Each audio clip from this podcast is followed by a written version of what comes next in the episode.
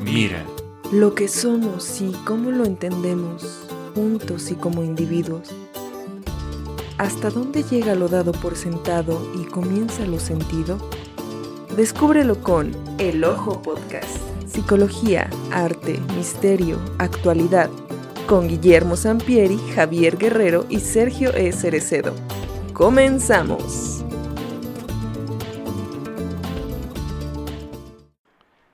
Bienvenidos a esta tercera emisión de El Ojo Podcast. Los saluda Guillermo Sampieri. Esta emisión es bastante mm, diferente a las otras dos porque tenemos dos invitados, dos entrevistas. La primera con el médico Javier Carmona. Vamos a hablar del coronavirus y con el doctor Arturo Herrera Melo, que es catedrático de la Universidad Veracruzana y tiene una propuesta muy interesante en el campo de la psicología.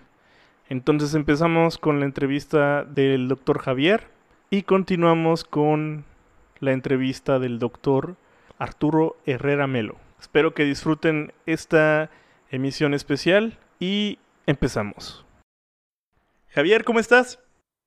Hola, Memo, muy bien, aquí saludándote.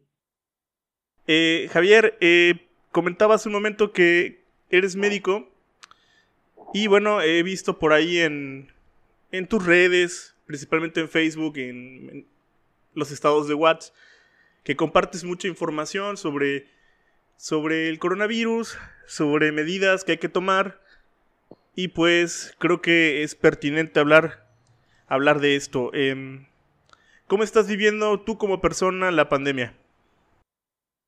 Pues mira, como persona ha sido bastante complicado, este, porque al final uno está a visitar a los amigos, a ir a tomar un café, a reunirte y platicar, este, pues cualquier cosa, ¿no? Tal vez son las pequeñas cosas que hoy, tras estar encerrado y de pronto solamente hablar contigo mismo, eh, valoras y te das cuenta de lo que dejas atrás.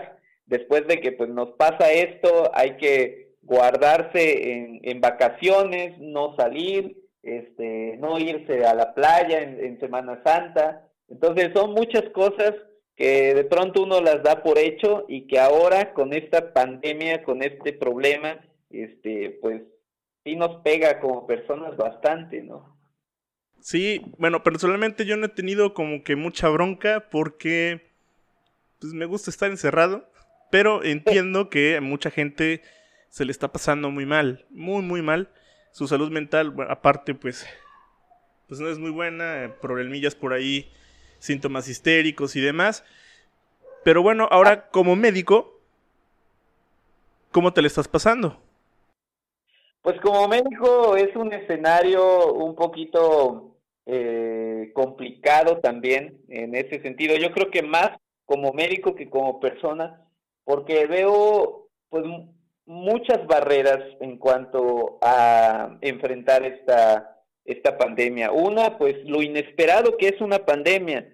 Por más que un gobierno bueno o malo este, no puede estar preparado para una situación de estas, por muy eficiente que sea. Grandes países, poderosos países han caído eh, en el descontrol y bueno, México que está en vías de desarrollo pues no es la excepción, ni tendría por qué el sorprendernos, ¿no?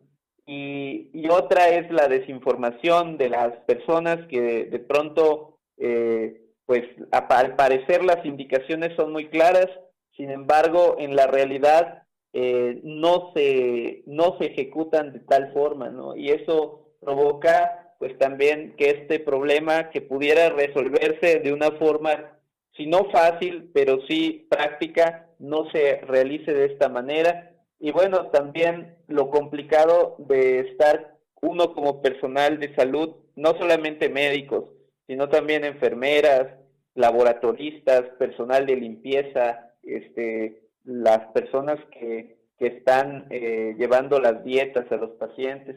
Entonces, todos vemos un, un, un panorama un poco más complicado, una carga no, no diferente, pero sí con mayores riesgos y eso sí nos trae bastante preocupados, pues a todos los que en algún momento nos desempeñamos dentro del ámbito clínico.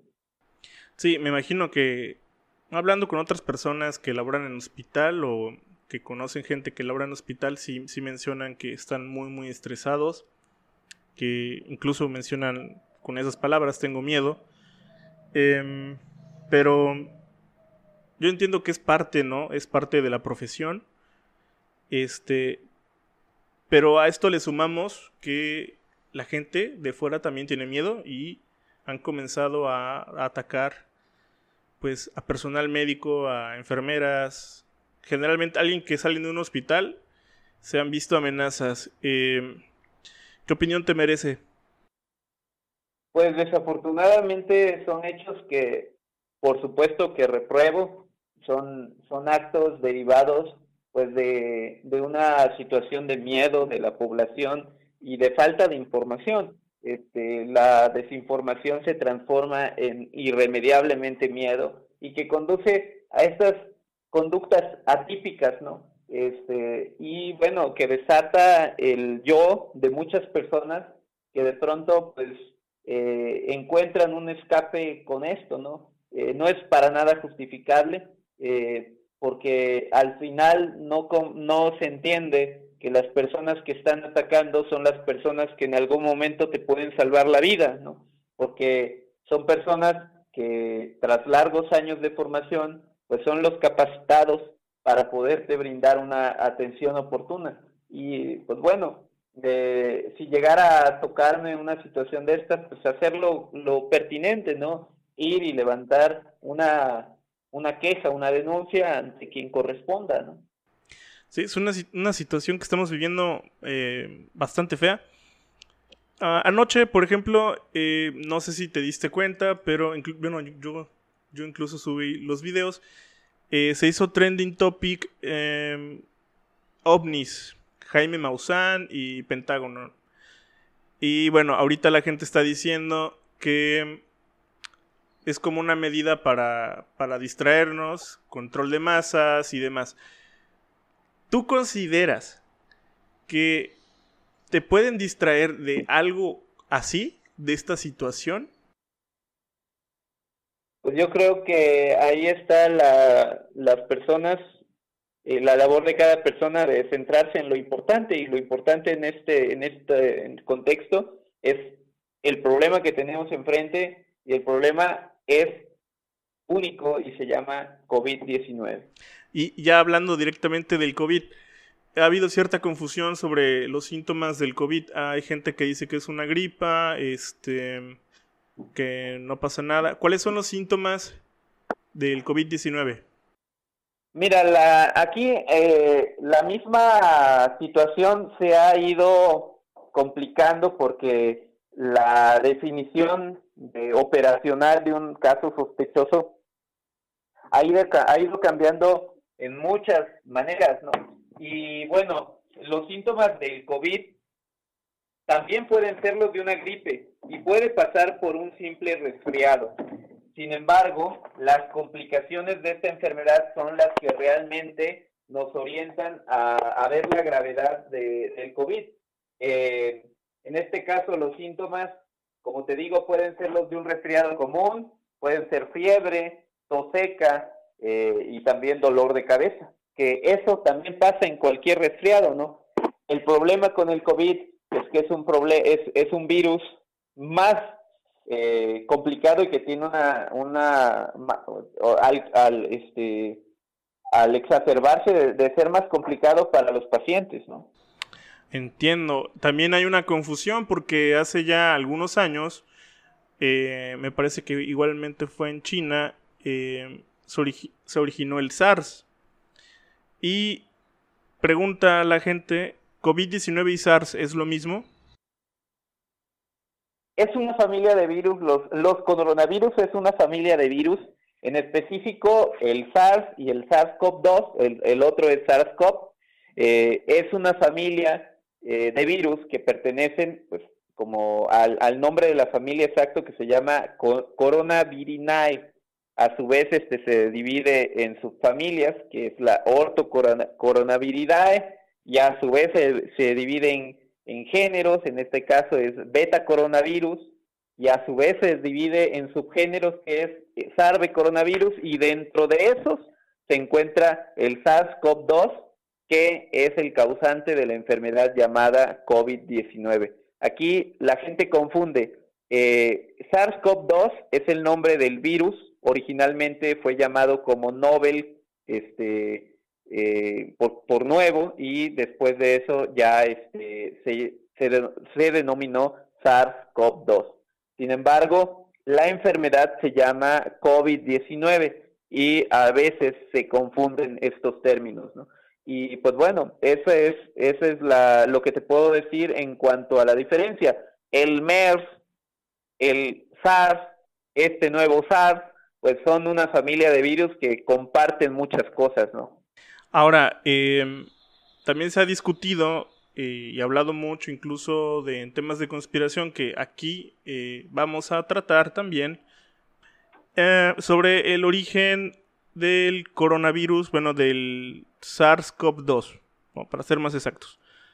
Mucha gente dice que se, bueno, fue hecho en un laboratorio o que lo transmitieron animales. Realmente, o sea, la causa oficial, ¿cuál es? Pues mira, eh, conforme orientan las series de China, que son de donde se obtiene mayor información, eh, es un virus que tuvo su origen en un mercado de la provincia este, donde se encuentra la ciudad de Wuhan y pues ahí se originó en un mercado donde se, se comercian este, mariscos y otro tipo de animales, entonces se entiende que el origen fue ahí porque a partir de ahí se, se, originaron muchos casos, ¿no? Eh, a ciencia cierta el origen no queda claro, y pues bueno, en este caso voy a responder al estilo Gatel, ¿no? Yo sé de salud, este, nada más, ¿no? Entonces, pues, esta serie de, de, informaciones que surgen, de teorías y demás, pues bueno, a, a quien le corresponda, pues ya investigará y detallará pero bueno, el origen actualmente y la, la, epidemiológicamente lo que orienta mayormente es a que se originó en este mercado de Wuhan. Entonces se originó en el, en el mercado de Wuhan a través de animales. También nos lleva a, a otra pregunta que es, eh, ¿mi mascota me puede contagiar de, de coronavirus? Actualmente la, la respuesta es un no, porque no se ha comprobado eh, la transmisión de perros y gatos que te puedan llevar el coronavirus. Sin embargo, bueno, ha habido descubrimientos recientes, ya ha habido tigres infectados de COVID-19 y demás, entonces el coronavirus también y cualquier virus tiene una serie de mutaciones que se van presentando con cierta periodicidad Así funciona también el virus de la influenza y, muchos más virus, incluso el del VIH-Sida y que tiene varias mutaciones. Y, el coronavirus no es la excepción. Te puedo decir en este momento un no, pero esa respuesta hay que ponerle un tiempo y porque puede cambiar. O sea, es posible que tal vez en alguna ocasión se pueda dar. En algún escenario y en algún tiempo pudiéramos decir que sí, pero es en este momento la respuesta es un no. Y también un no, se preocupen.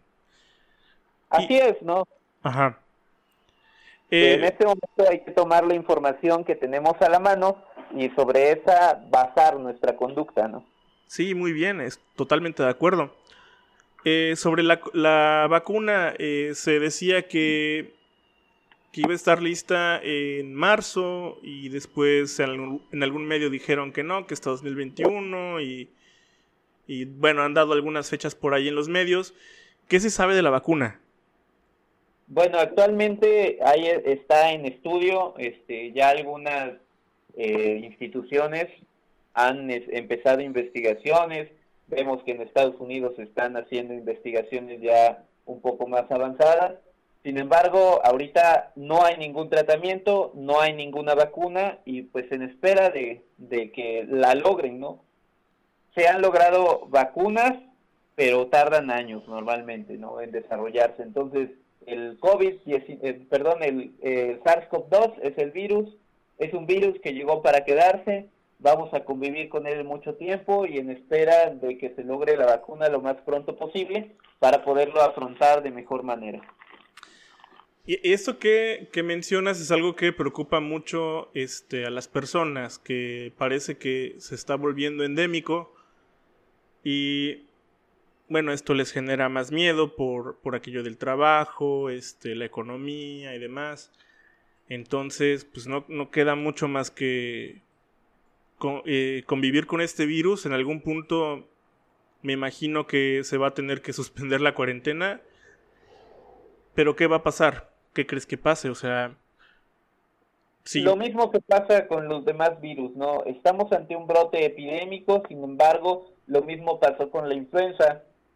Y actualmente muchas personas eh, todos los años mueren por influenza, ¿no? y eh, esta situación se debe a que eh, pues es un virus que afecta a los sectores más vulnerables, eh, personas de la tercera edad, personas que tienen diabetes, hipertensión, obesidad, sectores vulnerables por sí mismos, que son los embarazados, embarazadas, personas que viven con VIH-Sida, este, pacientes con un sistema inmunológico inmunodeprimido, este, y que están en tratamiento inmunosupresor, ¿no? Son personas que por sí tienen una tendencia a complicarse y pues bueno, eh, con este virus no es la excepción. Entonces, eh, va a pasar lo mismo, ¿no? Simplemente ahorita hay un brote epidémico, hay un mayor número de casos de esta enfermedad, pero también pasó con la influenza, ¿no? Y con la influenza cada año hay cientos de muertos eh, por este virus, ¿no? Sin embargo, pierde un poquito ya de relevancia porque no está el número de casos al mismo tiempo.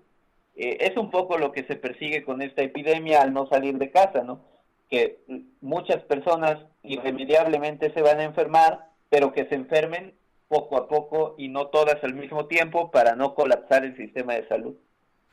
Entiendo, sí, es muy interesante lo que dices. Em, entonces, llegó para quedarse y a poner de nuestra parte, supongo. Eh, sobre la, transmisión, em, la gente, y me da mucha risa porque el doctor López Gatel, en una de las mañaneras o sus conferencias, eh, mencionó cómo se, cómo se contagia y solo dijo, se contagia así, a chu, ¿no? Este, aún así la gente está preocupada eh, por algunas otras razones, como que en París la encontraron en el agua potable y creen que si alguien estornuda en la calle se queda volando por ahí el virus y se pueden contagiar. ¿Qué tan cierto es esto último? Hay muchos estudios eh, aún en proceso, ¿no? Eh, es lo que te puedo comentar. Actualmente lo que está demostrado son dos principales vías de transmisión una a través de las gotitas eh, que despedimos al estornudar o al toser y la segunda es por el contacto con superficies. La más, la potencialmente contagiosa es con las gotitas que despedimos al toser o estornudar. Lo de las superficies aún eh, sí es contagioso, sin embargo tiene un menor, menor poder de contagio. Estas situaciones con el agua, con el aire, vuelven a hacer la misma situación de antes. Es un, es, es un virus en proceso de estudio que no se puede afirmar. Sabes que a través del agua no se contagia eh, o a través del el aire no está presente. Eh, son, son especulaciones que se tiene una base para decir, ¿sabes qué? La cantidad de virus que existe en el aire no es la suficiente como para considerar a pleno que es un virus que se transmite por esta vía, pero bueno, no lo descartamos, ¿no? Eh, el, en sí el coronavirus, su tamaño es pesado, es grande, cuando estornudas a los dos metros ya se cayó al piso y bueno, eso no pasa, por ejemplo, en el virus del sarampión, que es un virus que puede viajar 12 metros y que es un poquito más, es mucho más chiquito y por eso flota más en el aire, ¿no? Entonces, eh, son situaciones que se conocen, pero bueno, no se descarta que pueda mutar, que pueda también eh, en, algo, en un punto mínimo, pero eh, ser contagioso a través del agua, ¿no? Por sí mismo las gotitas que despedimos son agua, entonces este, no pudiera descartarse a ciencia cierta, pero no son las principales vías de contagio. Está, está muy bien esto que dices porque sí, mucha gente, eh, alguna amiga me dijo, ya no salgo ni siquiera al Oxxo porque si alguien estornudó por ahí, la zona está totalmente infectada, entonces, como dices, mucha desinformación y pues no son, la mayoría, la población no somos médicos, no tenemos eh, este tipo de formación y nos gana un poquito el pánico y qué bueno que que aceptase esta entrevista porque creo que le va a dar tranquilidad a la gente. Sobre todo esto que mencionas. Sí, así es la intención, ¿no? Que tenga la gente la mayor información posible para poder tomar decisiones respecto a su ritmo de vida, ¿no? Sí, sí, sí, y también este pues calmarlos un poquito porque sí, hay mucha gente que te lo digo, le están pasando muy muy mal, pero eh, hablar contigo yo en serio sí creo que los puede tranquilizar un poquito y esperemos que, sirva eh, este medio, el Ojo Podcast, para pues poner nuestro granito de arena también. ¿Hay alguna otra pregunta? Este. Alguien, alguien deja la pregunta. ¿Se debe presentar tos, fiebre y dificultad respiratoria para tomar medidas de cuarentena? Todo paciente en este momento que presente eh, tos, gripe, eh, escurrimiento nasal, dolor de cabeza, eh, ojos llorosos, que tenga eh, cualquier dolor de garganta, es sospechoso de coronavirus por default y lo recomendable es que se quede en casa 14 días. Si en esos 14 días tiende a la mejoría, que no presente dificultad respiratoria o algún otro síntoma este, de gravedad, no tiene por qué acudir a algún hospital. Puede ser COVID o puede no ser COVID, sin embargo, mm, no es necesario que acuda a alguna unidad hospitalaria. Perfecto. ¿Tú qué recomendarías tener en casa este, como botiquín básico? Bueno, eh, como botiquín básico para una gripe, este, cualquier pastilla antigripal, verificar que no se, no se sea contagiosa. Ahorita todos los médicos estamos eh, como eh, abiertos a orientar a la población ante un cuadro leve, no consulta por WhatsApp ni por este ni por llamada, no es lo recomendable. Sin embargo, ahorita el eh, el costo-beneficio de que nos llamen y los podamos orientar es mejor a que salgan, ¿no? Entonces, pues lo estamos abriendo. Yo creo que todo médico está en esa disposición, son muy contados los que no. Y pues les recomendaría eso, ¿no? mucha hidratación, que tengan a la mano líquidos y que tengan a la mano algún antigripal para que puedan este solventar estos estos síntomas algo para el dolor para, para la fiebre paracetamol eh, son normalmente medicamentos que la mayoría de las personas no son alérgicos entonces eso tenerlo en cuenta ahí en el en el botiquín de casa para poder este estar mejor no y, evitar salir a alguna consulta médica, principalmente en hospitales. Ok. Em, estos eh, medicamentos y cosas que mencionas eh, son útiles también para alguna persona que tuviera el virus y estuviera confinado en casa?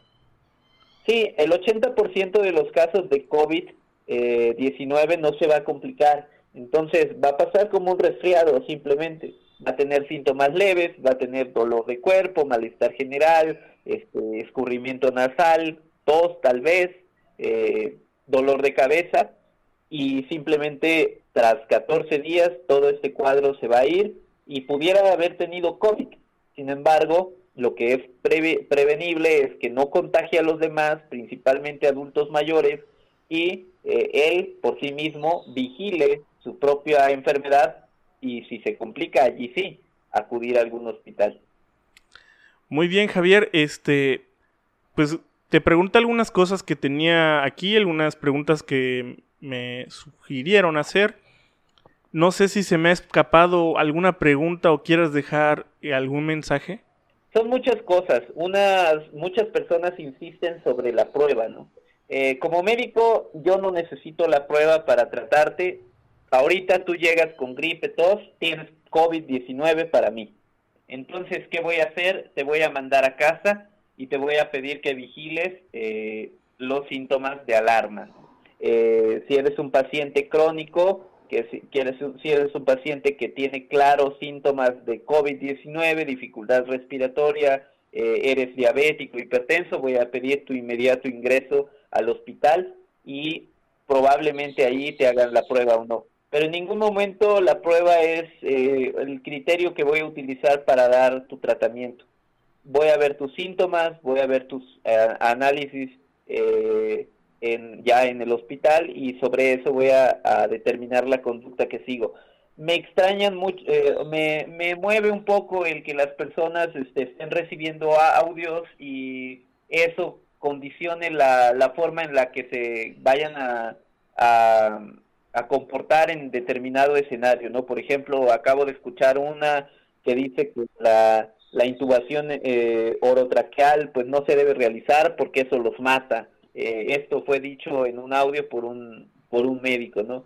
Y y tal vez nosotros nos entendemos y mandamos este tipo de audios entre colegas que de alguna manera se filtran y, pero realmente el tratamiento de sobre un paciente por COVID-19 es muy específico, hay que valorar el paciente en, el, en la totalidad eh, de sus padecimientos y eso va a normalizar porque eh, esto que decían de la intubación que no se debe hacer, bueno, tal vez tú escuchaste este audio, estás lleno de temor porque tu, papá, tu abuelo, tu mamá ya se enfermó de COVID y te dicen que lo necesitas intubar y tú dices no porque escuché este audio y dice que eso los mata, ¿no?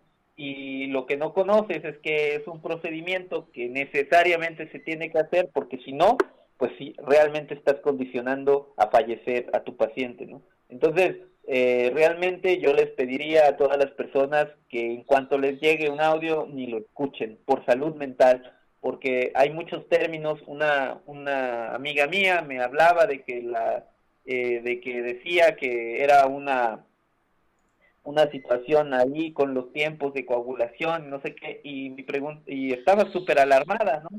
Eh, y, y le dije, bueno, ¿entiendes realmente los conceptos médicos? ¿Ya te pusiste a analizar qué significan? y realmente al darse cuenta no lo entendía, simplemente eh, sonaba, sonaba alarmante, ¿no? Entonces había que, había que tomar acciones sobre eso y realmente eso es lo, lo, lo difícil y bueno, más tú como psicólogo ya te, ya me explicarás la razón del por qué sucede eso, pero eh, nos alarmamos por situaciones que ni entendemos, ¿no? Entonces, eh, pues bueno, eh, en medida de lo posible, eliminar esos audios. Y yo me he dedicado muchas veces, veo una situación que es una información falsa y la reporto a Facebook, ¿no? Este, entonces, eh, también un poco hago eso para evitar la desinformación.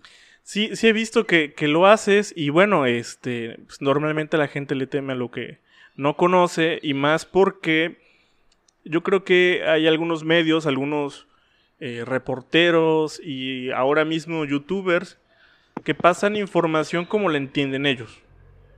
Así es. Entonces, lo responsable es eh, pues, lo que estoy haciendo ahorita. Eh, yo no soy médico. Vamos a hablar con un médico. Así, tan tan. Y las fuentes oficiales. Este, sí, comparto lo que dices. Por favor, no difundan cadenas de WhatsApp de supuestos casos. Sí, a mí me llegó un video de una persona que estaba encapsulada o no, sé cómo se le diga, pero resultó que la persona era de Perú y lo manejaron como que estaba en Ciudad de México, entonces hay mucha gente que le gusta, pues no sé, causar alarma o son unos enfermos irresponsables y hay que lidiar con ellos, pues la mejor manera es no pelándolos y seguir las fuentes oficiales. Así es, es la recomendación eh, general, ¿no? Eh, tenemos, eh, lo decía la esposa del presidente, una un mar de información, pero realmente lo que decía hace un momento, ¿entendiste la información? Hay que, hay que pensar en eso, ¿no? Ya eh, estaba, y no es porque no diga que una persona no pueda conocer o entender los términos médicos, ¿no? Estudiando un poquito, sin duda lo puede lograr, pero de primera entrada que tú este, te enfrentes a un a un a un este a un campo de conocimiento nuevo no lo vas a entender eh, de primer momento no entonces eso ponte a pensar no así como yo no puedo ir y tal vez este no sé guisar este un platillo complicado como el mole, porque no lo voy a hacer a la primera, así también tú no vas a poder este, escuchar y entender términos médicos y comprender todo el, cómo se complica la, eh, el COVID en nuestro cuerpo, ¿no? No, y más que para eso se estudia, no sé, siete años me parece en la UB. Entonces, pues sí, este, la, la medicina es una carrera que la verdad respeto bastante y creo que te lo mencioné alguna vez, me llamaba la atención, pero eh, mm, no, no, no va por ahí. Lo bueno que, que hay gente que sí le gusta, este, está comprometida y pues como tú veo que muy seguido tomas cursos, subes este, pues, lo que andas haciendo, ¿no? Yo creo que es lo principal. Hoy, por ejemplo, eh, y no sucede la desinformación únicamente en la sociedad, me, me refiero a la sociedad en general, sino también en la sociedad de médicos, ¿no? Hoy veía que lo, algún personal de salud solicitaba equipo de protección este, cuando únicamente ellos van a tratar consulta general y no síntomas respiratorios, entonces hay todo un lineamiento sobre qué equipo de protección personal vas a utilizar si te encuentras en un área, en otra área, en otra, ¿no? Entonces, eh, también la desinformación está presente en muchos lados de la sociedad, ¿no? Desde el desde los actores este, que se ponen N95 cuando no es útil en la calle, este, cuando usas guantes y tocas la cara y, al, y al final de cuentas es lo mismo y todo eso lo dice López Gatel como este, oración casi diaria eh, pero bueno, no llega y no, no llega la, lo que he visto es que no llega la información a toda la población, ¿no? Y por tanto todo esto se provoca, ¿no? Pero también la responsabilidad de todo el personal de salud, eh, de, de informarse, de tomar cursos, de estar enterado sobre las nuevas cosas, porque esto cambia día a día. Eh, desde el 30 de enero que se dio el anuncio de la ONU para hacer una eh, especial fijación en el COVID-19 hasta hoy, este, ¿qué fecha estamos? 28 de abril, las cosas de COVID-19 han cambiado infinidad de veces. Yo tengo un libro que va como en la treceava edición de COVID, eh, imagínate, entonces eh, pues te tienes que informar diariamente, ¿no? Sí, y sobre todo en, la ciencia todo cambia, este, pasos agigantados. Y bueno, eh, no sé, Javier, ¿Quisieras decir algo más? Este, ¿Qué andas haciendo? Eh, ¿Dónde te pueden encontrar? ¿Tienes alguna página para seguirte? Eh, me pueden encontrar eh, por, mi Facebook, Javier Carmona, con todo gusto si tienen alguna duda. El 235-109-9317 es mi teléfono. Me pueden llamar, me pueden mandar mensaje. A veces este, no puedo contestar por el trabajo, no, está, no estoy dando en este momento consulta abierta, estoy eh, involucrado en, en, alguna, de alguna manera en, en, difundir esta información del COVID a través de todos los medios que tenga a mi alcance, no estoy dando consulta en este momento, pero este, estoy abierto a que me contacten y que me pregunten cualquier duda que tengan. Pues te quiero agradecer por tu tiempo, Javier, y pues por responder estas preguntas, por ayudarnos a, crecer en el Ojo Podcast y para pues pasar este mensaje. Creemos que es una plataforma que nos va a servir para cualquier profesional de la salud, para cualquier persona, pensado también para artistas, para alguien que quiera dar un mensaje aquí, es bienvenido. En este caso, nosotros te buscamos porque sí es un, es un tema que merece, que merece el espacio que está teniendo. Mucha gente igual yo creo que ya está cansada, ya están hartos, pero el miedo sigue ahí, incluso lo mencionabas entre médicos también. Sé que muchos están teniendo miedo, están teniendo crisis, están dejando sus trabajos, ¿no? Este, lo que está pasando en algunos hospitales que, que ya requieren nuevo personal. Entonces, pues, eh, te agradezco de nuevo y cualquier cosa, esta es tu casa, Javier. Muchas gracias, Guillermo, y pues igualmente el gusto fue para mí. Espero que muchas personas escuchen esto y que eh, llegue a las personas que necesitan pues tener un poco de calma y tener la información certera que bueno eh, espero haber brindado la mejor orientación y pues cualquier duda que surja aquí estoy al pendiente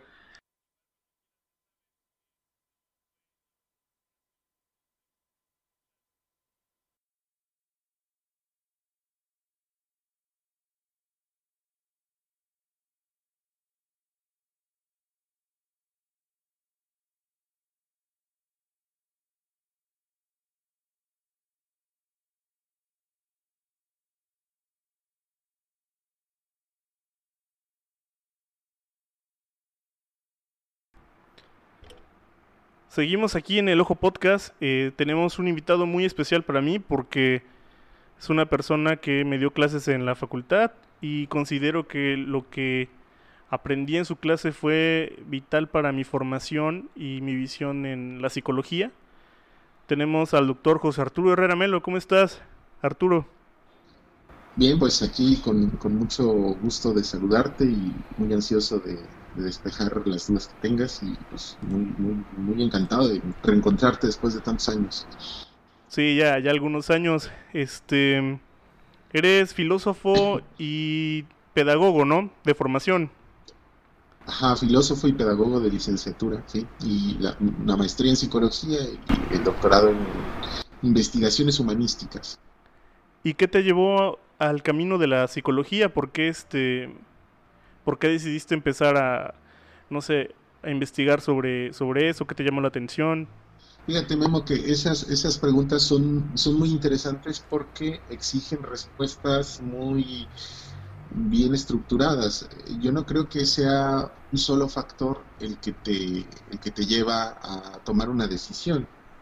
Eh, y eso no, no, tiene que ver solo en el campo de las inclinaciones profesionales, sino yo creo que en general en el, campo de la vida no hay un solo factor que te lleve a tomar una decisión. Lo que pasa es que muchas veces nosotros no tenemos presentes todas las razones que justifican nuestras decisiones, ¿no? Eh, eh, y eso va de algo tan sencillo como elegir a la chica que te gusta, ¿no? O sea, uno puede pensar que es, solo el gusto físico, pero hay un conjunto de razones detrás de ello que, a veces uno no tiene la mano, ¿no? Entonces, yo diría que en, este caso mi gusto por la psicología y, mi inclinación profesional por ella tendrían que ver quizás con, con dos o tres factores que, que se coordinaron a lo largo del tiempo uno tendría que ser primero con la, con la necesidad económica, con la con el campo laboral profesional, ¿no? O sea, yo siempre he dicho que mi pasión eh, siempre tenía que ver más con la estética que con la filosofía de la ciencia. Eh, pero desafortunadamente no encuentras mucho trabajo como filósofo del arte o filósofo de la estética, sino la mayor parte de las materias tienen, de la, perdón, de las, de las licenciaturas tienen alguna materia que tiene que ver con la epistemología o la teoría de la ciencia o la nociología. Entonces, un, primer, una primera razón sería circunstancial, profesional. Eh, una segunda tendría que ver ya con, con elegido ese camino, el, de la filosofía de la ciencia, la epistemología, la nociología pues empezar a trabajar en la Facultad de Psicología de la Universidad de Veracruzana, en donde, em, si bien tenía la maestría en psicología, no, no, no, tenía un conocimiento tan profundo de lo, que, de lo que implicaba el ejercicio profesional de la psicología y el ejercicio de investigación en el campo de la psicología.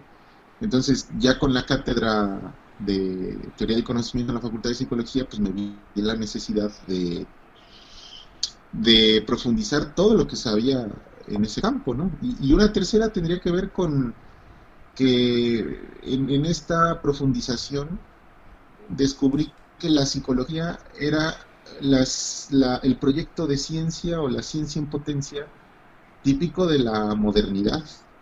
O sea, Tomás Ibáñez, un, un psicólogo, decía que cada época tiene como a su reina ciencia primero fue la geometría, luego la física y luego la teología, y hoy, hoy parece ser que es la psicología. Aunque yo cuestionaría su estatuto científico y su y su, y su potencial cientificidad, pero no obstante es un, es un cuerpo disciplinar, es un conjunto de, saberes muy característico de, la modernidad. Entonces yo creo que esas serían, grosso modo, las, las, las tres razones que me llevaron a, a tener ese, ese amor por, por, el campo de la psicología.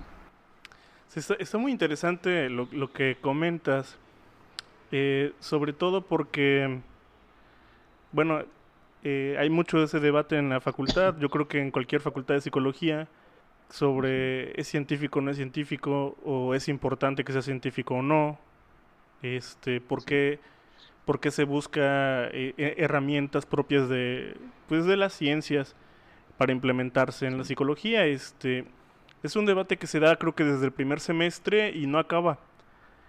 Y este, bueno... Y yo, diría... Ajá. Y yo, diría, Memo, que es un pseudo debate, o sea, en el sentido de que es una discusión completamente bizantina e infructuosa. Y te voy a decir por qué. Porque desde, desde el nacimiento de la psicología, eh, ya sea que la datemos en 1590 con Goglenius, o ya sea que la datemos en mil eh, 780 y tantos, 1880 y tantos, eh, con, los primeros eh, psicólogos experimentales. O sea, depende de dónde pongamos la fecha de nacimiento de la psicología. Lo que, lo que es innegable es que desde que surgió hasta la fecha surge como multiplicidad, como diversidad y como inconmensurabilidad. Y eso, eso es un gran de, e, esa es, una gran señal de, lo problemático que resulta asociarla con la idea de ciencia. Eh, yo recientemente acabo de terminar mi tesis doctoral en donde abordo este problema justamente y, lo que planteo es que una ciencia para que lo sea debe en un primer momento tener un campo de estudio plenamente delimitado, que no se confunda con los campos de estudio de otras ciencias y ese no es el caso de la psicología. Eh, recordemos lo que decía Callingen, ¿no? La, psicología es una ética sin exigencia, es una filosofía sin rigor, es una medicina sin control. Entonces parecería ser que, la psicología siempre eh, deambula en, no poder definir sus campos de investigación. Eh, eso por un lado. Y por otro lado tampoco tiene los mismos métodos. Entonces, ¿cómo es posible una ciencia que tenga una multiplicidad inconmensurable de campos de investigación, pero al mismo tiempo tenga una gran diversidad de métodos. Y no solo eso, sino que las ciencias propiamente dichas lo que, tienen es una, lo que tienen es una concurrencia de cursos operatorios que de alguna forma coinciden en, largos intervalos de tiempo. Eh, eso pasa en el campo de la biología y pasa en el campo de la física y pasa en el campo de la geometría. O sea, el teorema de Pitágoras va a, funcionar independientemente del geómetra que lo haga, pero en el campo de la psicología no ocurre eso. O sea, tú te puedes encontrar a, un, a, una persona que diagnosticado con una corriente psicológica tenga un problema, pero diagnosticado con otra tenga otro, y diagnosticado con otra tenga otro. Al tiempo de que estas formas de diagnóstico pues están basadas en muy diferentes métodos que son inconmensurables.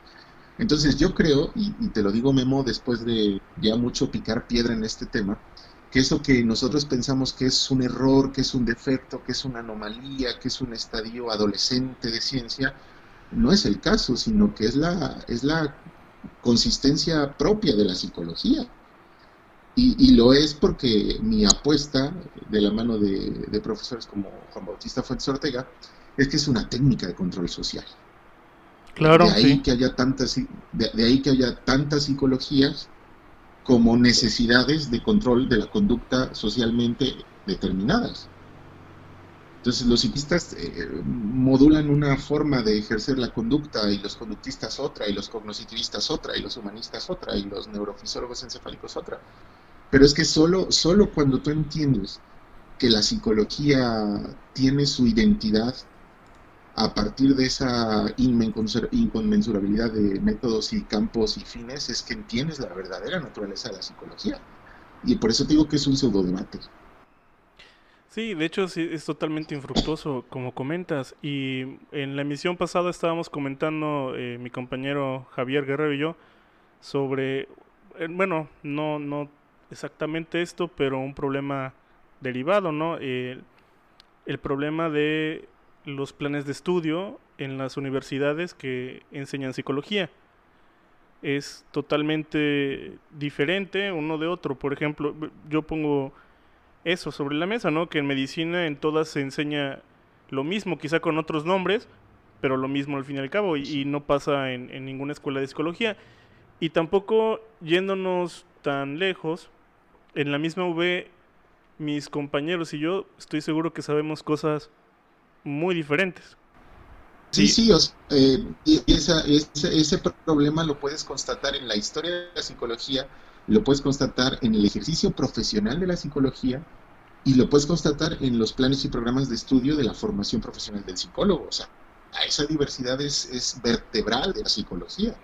Y entonces yo estoy como, fastidiado, enojado, aburrido indignado de, un montón de profesores que, se pasan la vida diciendo que, la psicología no puede ser multiparadigmática, que, uno se tiene que casar con una escuela, que, la psicología es una ciencia, y, y, con todo el respeto a esos profesores, pues es que están leyendo mal la historia de la psicología, muy mal la historia de la psicología.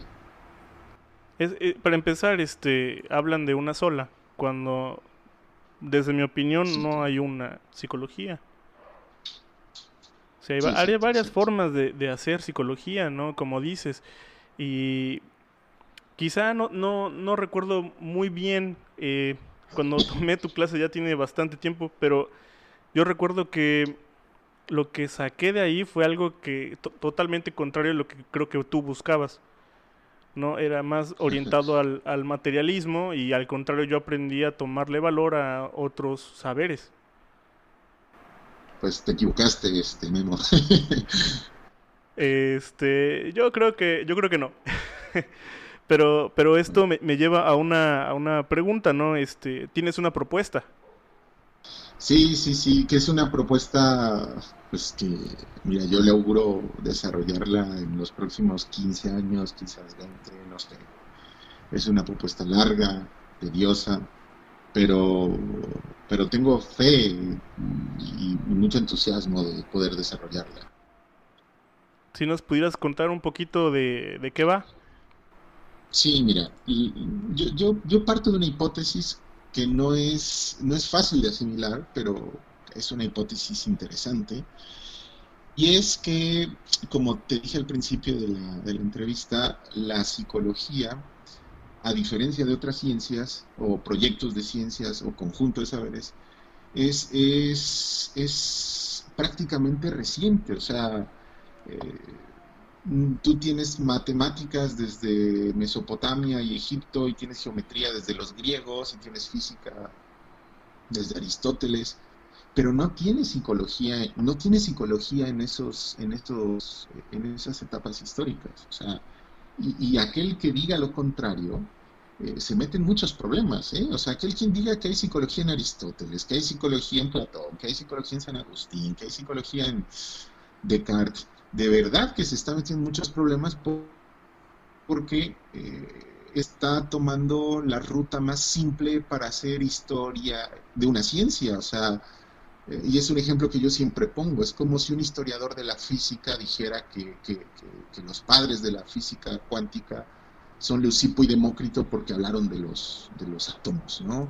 O que la primera feminista fue este, Hantipa o o María Magdalena, o qué sé yo, ¿no? Alguna filósofa o figura del mundo antiguo. Y no, lo cierto es que el feminismo es un movimiento moderno, contemporáneo, eh, y, la física cuántica, pues también, ¿no? O sea, eh, tendríamos que trazar el origen de estos movimientos, pues por ahí de principios del, del, del siglo XX, quizás de una forma más intensa por ahí de la tercera década del siglo XX, pero no sería una insensatez decir que, existió feminismo y que existió física cuántica en la época de, Platón o Aristóteles. Pero, sí, y de, ahí se agarran. Sí, sí, claro. Entonces muchos historiadores de la psicología están haciendo una muy mala historia de la psicología, porque con que encuentren dos o tres cosas comunes en el mundo antiguo que se parecen a las cosas que hoy hace un psicólogo, ya eso les basta para decir que, ahí inicia la psicología. Entonces, una, una historia más seria de la psicología tiene que partir de sus contextos determinantes, eh, de sus contextos materiales, y, esos contextos materiales se encuentran, eh, yo los he rastreado entre finales del siglo XIV, eh, principios del siglo XX. O sea, son cinco, cinco siglos más o menos los que tarda en fraguar la institución psicológica. Pero, pero son cinco siglos, o sea, a mí me queda claro que desde la disolución del, del Imperio Romano y desde la disolución de, del, catolicismo y del cristianismo como, como, una religión hegemónica en el orbe, eh, a partir del voluntarismo, del escotismo, de la ilustración, del, mm, voluntarismo, del, del anglicanismo, pasando por el positivismo, a partir de ahí eh, empieza a surgir la institución psicológica. Y entonces también lo que, me, lo que yo me voy encontrando en todo este intento de historizar la psicología es que cada corriente psicológica surge en un momento específico de la historia. Eso es bien interesante, Memo, porque cuando yo empiezo a, a, a rastrear el origen del psicoanálisis, pues me doy cuenta que el, formato del psicoanálisis es muy parecido, casi indistinguible de la teología dogmática metafísica cristiana, solo que con nuevos actores. Eh, es decir, eh, eh, Dios es sustituido por el, por el, por el yo, por Dios. O sea, vamos a ver, es que, es que es una construcción metafísica secularizada, antropomorfizada, eh, en donde se pone al deseo, la represión como, como, como, como eje de articulación de toda la posición psicoanalítica. Pero eso tiene que ver con que en ese momento de la historia, estamos hablando de, principios del siglo XX, finales del XIX, justamente se requiere modular una praxis antropológica que se desentienda de la teología dogmática y que se desentienda de los preceptos tradicionales jerárquicos. Es decir, se requiere empezar a formar a los individuos para que sigan sus deseos y para que critiquen las estructuras, pues vamos a decirlo, eh, verticales y, empiecen a tener una, una visión muy eh, entre voluntarista y sexualizada de la vida, pero es que eh, justo, justo eso es lo que, resulta necesario para la época. Estamos hablando de la Viena de principios de siglo. Pero no, quiero extenderme demasiado, porque para eso pronto sacaré un artículo y, y, pronto el libro, ¿no? Pero cuando lo tengas es súper invitado para, para platicar de, del tema, ¿eh? No, claro, encantadísimo. Y eh, el otro caso lo tenemos eh, con, el, con el humanismo. El humanismo psicológico pues surge por ahí de, los años 50, 60, Frank Rogers, pero este humanismo psicológico pues tiene como consecuencia resolver las necesidades morales, sobre todo de una sociedad norteamericana que ya experimentó los, los graves resultados de confrontaciones bélicas, estamos hablando pues básicamente la Segunda Guerra Mundial, de los conflictos en Vietnam y un montón de los conflictos internacionales que produjo Estados Unidos a partir de la década de los 40 hasta los años 70. O sea, vamos a ver, ahí tiene sentido el, humanismo. Y el conductismo, que ese es un ejemplo que a mí me llama mucho la atención, pues eh, está detrás, está completamente detrás del progreso económico de Estados Unidos desde 1900 hasta 1960, más o menos. O sea, sin, sin conductismo, Estados Unidos no habría sido la potencia mundial que hoy en día es. De hecho, estoy a punto de sacar un artículo que ya cuando, cuando lo tenga te lo postearé, que se llama Domesticación Animal, eh, Estados Unidos de América y Conductismo. Y justo ahí eh, voy a explicar esto que, que, te, que te digo telegráficamente. Entonces, El, conductismo, el conductismo es una posición en psicológica que lo que hace es avanzar a pasos agigantados a una sociedad norteamericana que tiene que emanciparse de todas las formas europeas de realizar prácticamente todo. Entonces, así como en Europa tenías al voluntarismo o al de Gunt, eh, o al introspeccionismo de Gunt como, como, una forma de hacer psicología, eh, eh, Norteamérica quiere dar una vuelta de tuerca a eso e inventa el conductismo. Lo, lo, curioso de esto es que en el campo de la filosofía se da un, se da un, proceso similar porque surge el pragmatismo. Entonces, así como como, como, el pragmatismo surge en Estados Unidos, así también surge el conductismo. O sea, vamos a ver que la emancipación estadounidense eh, no solo se dio a nivel eh, político y económico de Inglaterra y de Europa en general, sino que se dio una emancipación a nivel filosófico y a nivel psicológico. Entonces, el conductismo psicológico lo que quiere hacer es analogar al hombre con la rata, con la paloma y con el gato. y es que a una nación que tiene como objetivo primordial el crecimiento económico, le es irrelevante una antropología. Eh, a mí me importa que tú des la tasa de respuestas, no me importa si eres perro, gato, paloma o lo que sea. Pero es que ese principio de razonamiento es justo el que, el que, el que es impulsado por el Taylorismo y por el Fordismo y por la nueva organización económica de Estados Unidos en la primera mitad del siglo XX. Entonces, resumiendo un poco, lo que yo estoy diciendo es que cada corriente psicológica surge en un momento específico de la historia para resolver ciertas necesidades y demandas de carácter contextual. Entonces, la muy interesante. hoy, entonces, hoy, hoy, hoy, ya no tenemos esa sociedad norteamericana ávida de crecimiento económico que fundó el conductismo.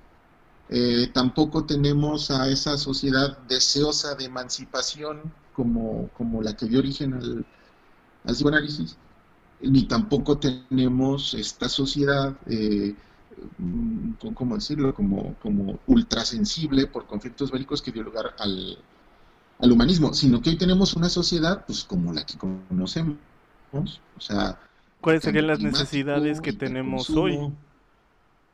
Sí, claro, exacto. Ese es el punto. Ese es el punto. Esa es la pregunta fundamental, Memo. ¿Cuáles son las necesidades que hoy tenemos que resolver? Eh, esto, esto, es, esto es muy complicado, Memo. Esto lo explico en, un texto de casi 400 hojas, pero a lo que voy es que pueden quedar muchas dudas en el tintero, pero pues esas se abordarán en otro momento. O sea, eh, yo creo que hoy surge un tipo específico de necesidad. Un tipo específico de necesidad y es eh, la necesidad de que el individuo tenga la capacidad de progresar. O sea, eh, y me refiero a progresar eh, en el entendido de que hoy mucha, mucha de la existencia humana se gasta en, en, en, decisiones que son retractables. O sea, tienes al individuo de 35, de 40 años viviendo de una manera idéntica como cuando tenía 17 o 18, ¿no? viviendo en la casa de sus padres, sin tener una pareja, sin saber qué estudiar, sin tener estabilidad económica, el típico vivir el momento. ¿no? Eh, entonces habrá personas que se sientan muy identificadas con esa forma de vida, habemos otras que no, y lo cierto es que hoy las condiciones epocales están generando esa nueva cultura masa, o sea, la nueva masa es esta, la nueva masa es la, persona que ya ha sido caracterizada por un montón de autores, ¿no? El individuo flotante, el individuo multifugado, el, individuo de la sociedad del cansancio, el individuo de la sociedad del riesgo. O sea, todo ese individuo contemporáneo que ya ha logrado caracterizar la sociología contemporánea, no la psicología, ojo, no la psicología, todo ese individuo que ya ha logrado caracterizar la sociología contemporánea, tiene que ser el, campo de investigación de la nueva psicología, que es, que es la que yo pues pretendo, sale bien, eh, desarrollar en los próximos 15, 20 años. ¿no?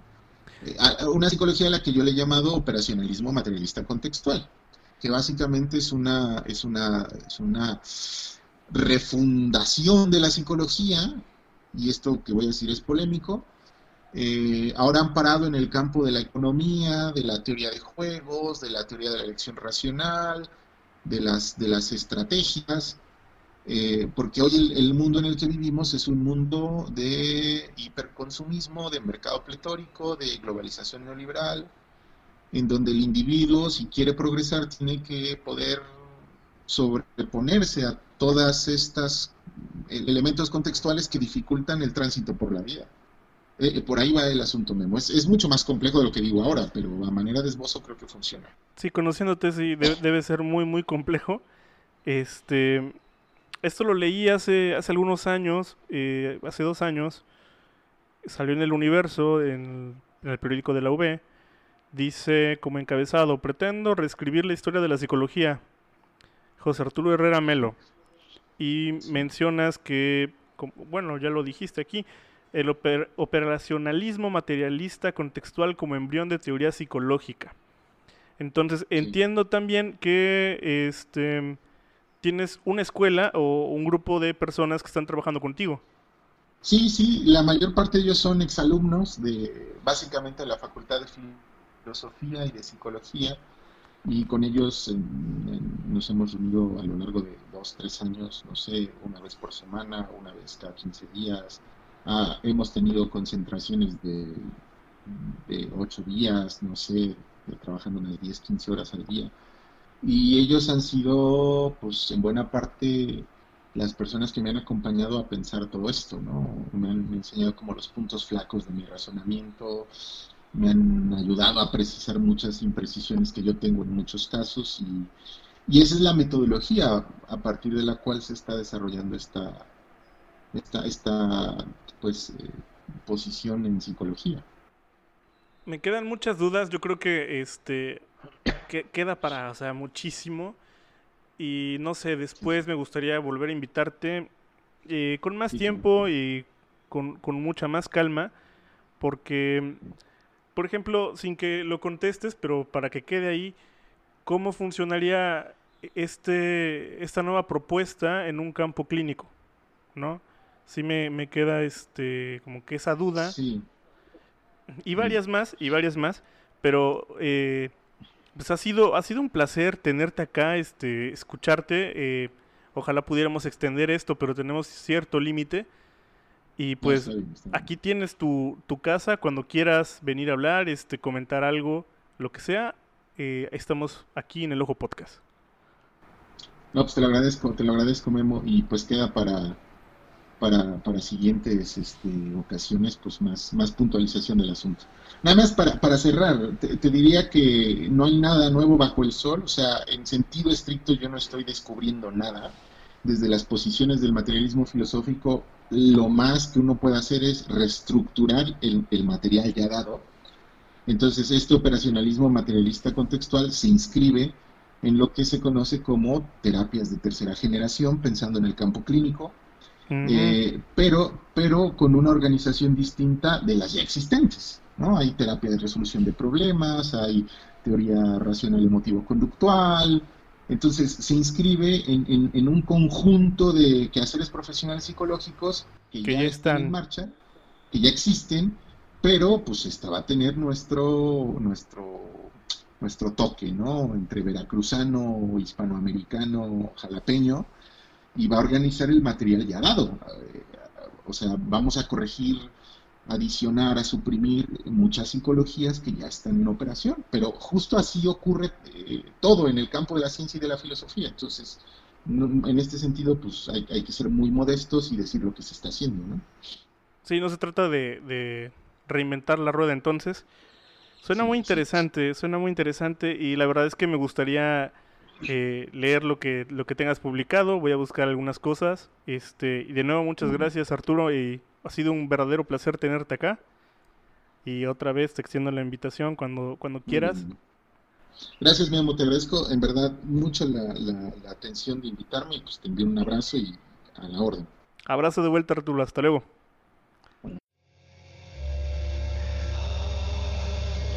Muchas gracias, esto fue el Ojo Podcast.